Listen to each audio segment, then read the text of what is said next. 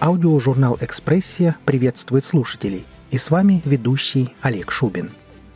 Сегодня в выпуске мы представляем рассказ Натальи Анисковой «Как ветерок» в исполнении Жаклин де и желаем всем приятного прослушивания.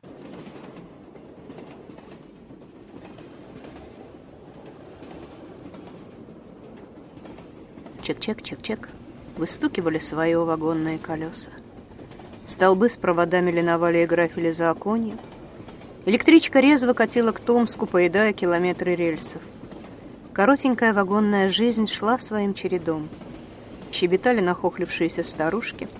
Шумел подвыпивший парень в камуфляже. Дремала, сидя обнявшаяся парочка.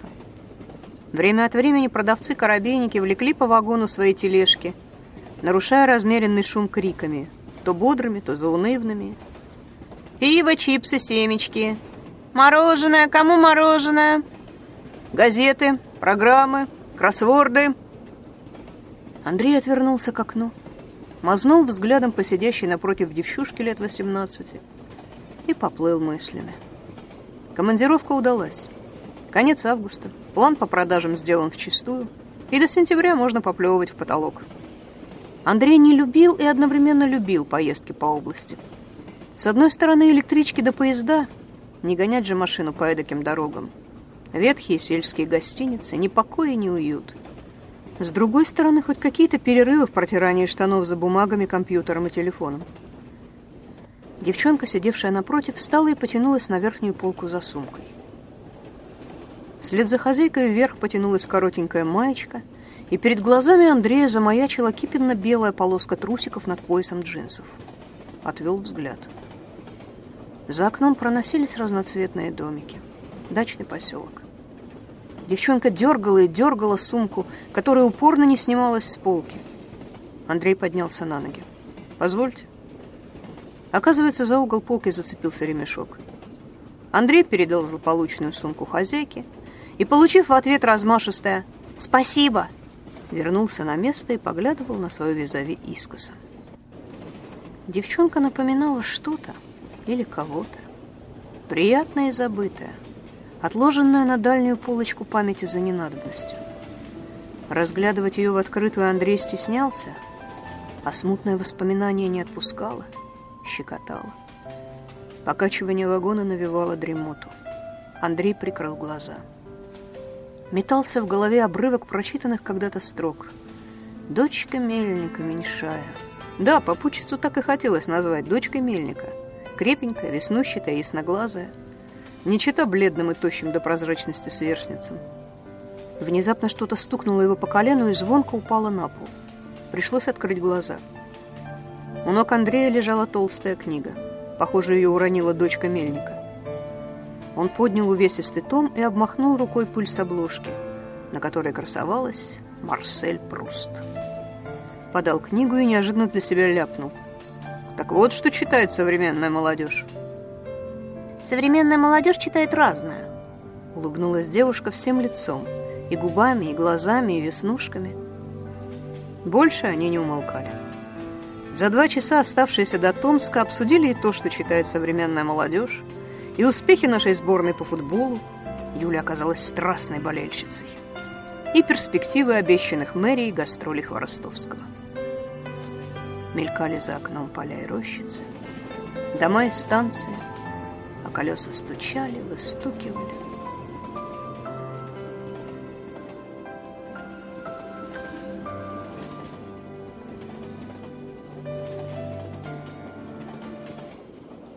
Томск надвинулся внезапно. Громадьем пяти и девятиэтажек, а липоватым бело-зеленым зданием вокзала. Чичек, чек, Тише, тише, тише. Наконец электричка дернулась и замерла с шипением. Пассажиры закупорили обе двери вагона и понемногу просачивались наружу. Когда толпа схлынула, Андрей взял обе сумки и двинулся к выходу. Спустился, подал руку Юле. Та спрыгнула с подножки легко и внезапно оказалась близко. Совсем близко пушистые русые волосы, плечи в веснушках, запах крепких летних яблок — и оконченная вагонная жизнь. «Давай провожу. У тебя сумка тяжелая», — предложил Андрей. «Хорошо. На чем ехать?» «На трамвае». «Пойдем». Привокзальная площадь бурлила. Сновали приезжие отъезжающие, проводники и носильщики. Мотылялся туда-сюда небольшой цыганский табор. Вальяжно топтались голуби. На остановке Андрей и Юля втиснулись в трамвай. Он тронулся, дребезжа и позвякивая. Оба молчали. Андрей чувствовал странное. Будто вибрации, из которых он соткан, переходят на другую частоту. Атомы, из которых образовано его тело, в эти секунды перемещаются. Словно кто-то ловко и быстро собирает кубик Рубика, и тут же на глазах образуются ровные матовые стороны. Желтая, красная, зеленая. приехали. Общежитие медицинской академии, где училась Юля, находилось почти рядом с трамвайной остановкой, за маленьким парком. Красно-кирпичная пятиэтажка была щедро утыкана балконами, и почти на каждом нюхали воздух беззаботные юнцы. Болтали, курили, читали. Андрея тут же накрыло воспоминания о таких же балконных посиделках, о ночах над чертежами, о поцелуях в коридорах общаги. За тяжелой дверью оказалась застекленная клетушка, где сидела похожая на сову старушка-вахтерша. Шагая следом за Юлей, Андрей спиной чувствовал пристальный взгляд. Они миновали несколько лестничных пролетов. Затем Юля свернула в коридор и вскоре остановилась перед закрытой дверью. Андрей машинально взглянул на номер. 405. Вот. Все. Спасибо, что помог. «Вот уж не за что», — хмыкнул Андрей. «До свидания». «До свидания». Андрей спустился вниз еще раз ощутил между лопатками взгляд совы-вахтерши и вышел на улицу. Нужно было ехать домой. Предосенье щедро раздавало свои милости. Безбашенное осень небо сменилось полупрозрачной, серо-голубой пастелью. Тоненькие нити паутинок цеплялись за воздух, в котором плавал запах дыма и древесины. Казалось, наконец-то в жизнь, как в мозаику, встроился недостающий фрагмент. И теперь все правильно, хорошо. А будет еще лучше. Андрей открыл дверь в квартиру и от чего-то поежился. Удивился было, что дочь его не встречает. Обычно десятилетняя ягоза кидалась на шею с визгом — Потом вспомнил, что Машка в лагере до 30 августа. По коридору фланировала жена с телефонной трубкой у щеки. Кивнула, бросила «Привет» и пошла дальше, чирикая в трубку об очередном архиважном. Андрей проводил взглядом синий халат в ромашках, колышущийся под ним Ольгин зад, вздохнул и принялся разуваться. В бухгалтерии царил особый кабинетный уют. С виду все строго, столы да компьютеры. Но на подоконнике за занавесками притаился ворох разноцветных журналов, пустая ваза для цветов, там же спрятался чайник, а в тумбочках ждут своего часа веселенькие кружки. «Оля, чай пить будем?» — предложила одна из обитательниц кабинета. «Будем, Танечка, будем», со вздохом согласилась вторая. «А ты что такая?» «Нет, ты что такая второй день? Случилось что-нибудь?» «Не знаю. Может, нет еще. А может, уже и да. Подожди». Ольга взяла с подоконника пустой чайник, вышла и вскоре вернулась уже с полным. Пристроила его на подставку, щелкнула кнопкой и вновь села за стол. Уложила подбородок на сведенные вместе кулачки. «Ну?» — сделала внимательное лицо Танечка. «Кажется, мой загулял», — сообщила Ольга. «Как?» Танечка, благодарная слушательница, эмоций не сдерживала. «А так...» Он бегать по утрам начал, представляешь, Тань?» Чайник щелкнул, отключившись. «Представляю. А может, он просто так начал?» Ну, там спорт, футбол с мужиками, м? Ага, если бы. Он смотрит теперь. По-другому как-то смотрит, понимаешь? И что-то думает все время, думает. Недавно сказал, что ему халат мой не нравится. Ольга вдруг до слез, до горлового спазма обиделась на Андрея. Как будто только ему 39. Как будто только ему вдруг открылось страшное. Раньше все было в горку, а теперь с горы. С ней тоже что-то такое происходит. Ей тоже трудно. Она тоже не знает, кто она. Будущий пожилой человек или... Или что? Оля, ну смотри. Татьяна взяла с подоконника один из лежащих там журналов. Смотри. Вот, в Метрополитене. Я прям вчера читала. Татьяна быстро перелистала страницы, нашла нужную и принялась зачитывать с выражением. Если у вашего партнера завелся неоперабельный бес в ребре, ни в коем случае не делайте резких движений. Романтический ужин при свечах и горячая ночь помогут вам исправить ситуацию. Запаситесь массажным маслом и кружевным бельем. Ой, Тань, перебила ее Ольга. Ну какое масло, какое белье? Ну куда мне все это? Буду как разряженная корова.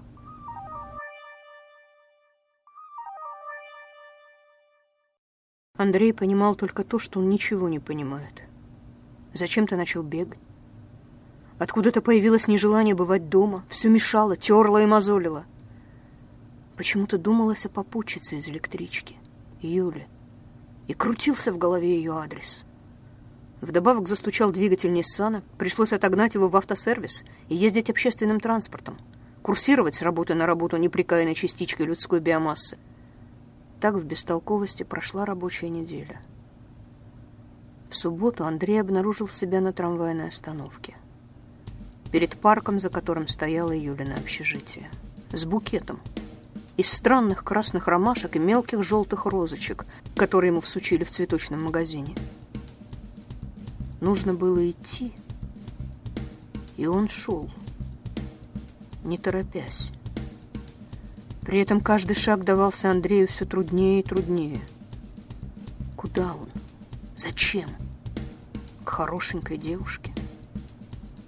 Ему ведь уже почти сорок, поздно.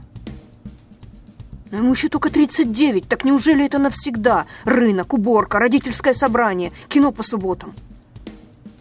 Андрей дошел до крыльца, поднялся по ступенькам. Помедлил, открывая дверь. В клетушке у входа сидела все та же глазастая вахтерша. «Вы к кому?» — спросила она Андрея. «Я, собственно, ни к кому. Это вам». Подал он в окошечко букет. Хм, «Спасибо, молодой человек». Показалось, что старушка хихикнула. Показалось.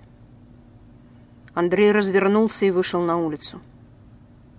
Постоял чуть-чуть на крыльце — и решительно зашагал прочь.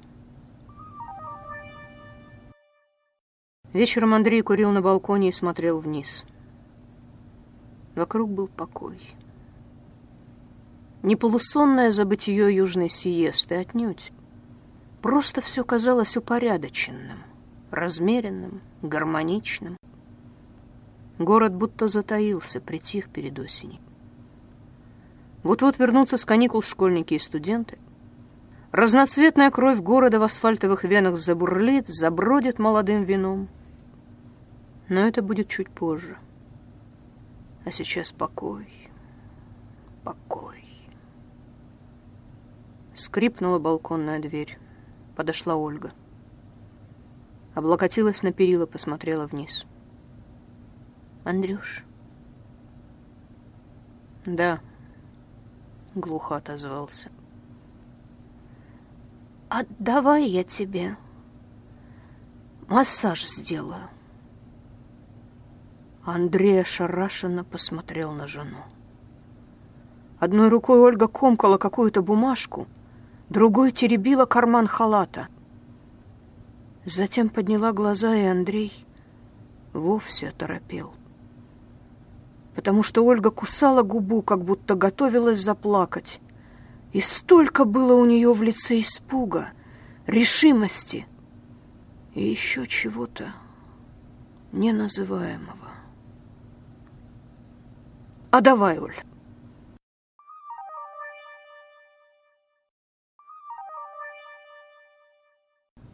Потом вернулся из автосервиса Nissan. Двигатель перебрали, и больше ничего не стучало. Потом был сентябрь, и дождь пришивал небо к асфальту. Андрей проезжал мимо медицинской академии и увидел на крыльце Юлю. Она стояла, облепленная мокрым платьицем, с потемневшими от воды волосами, и смеялась, запрокинув голову, беззаботно и по-юношески жадно.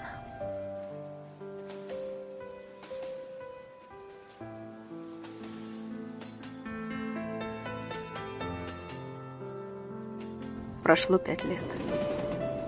По-прежнему выстукивали свое вагонные колеса, по-прежнему отживали коротенькую вагонную жизнь пассажиры, по-прежнему старались разнообразить ее продавцы с тележками – Андрей грузно опустился на сиденье, скользнул взглядом по вагону и неожиданно зацепился за знакомое женское лицо. Он не мог вспомнить, кто это, но был уверен, что где-то видел. Видел! Женщина повернула голову, и Андрей сообразил. Юля, дочка Мельника. Она держала на коленях малыша лет двух и рассеянно смотрела вперед. Усталыми, не девичьими, но бабьими глазами. Андрей отвернулся. За окном ветерок ласково сминал ворсистую ткань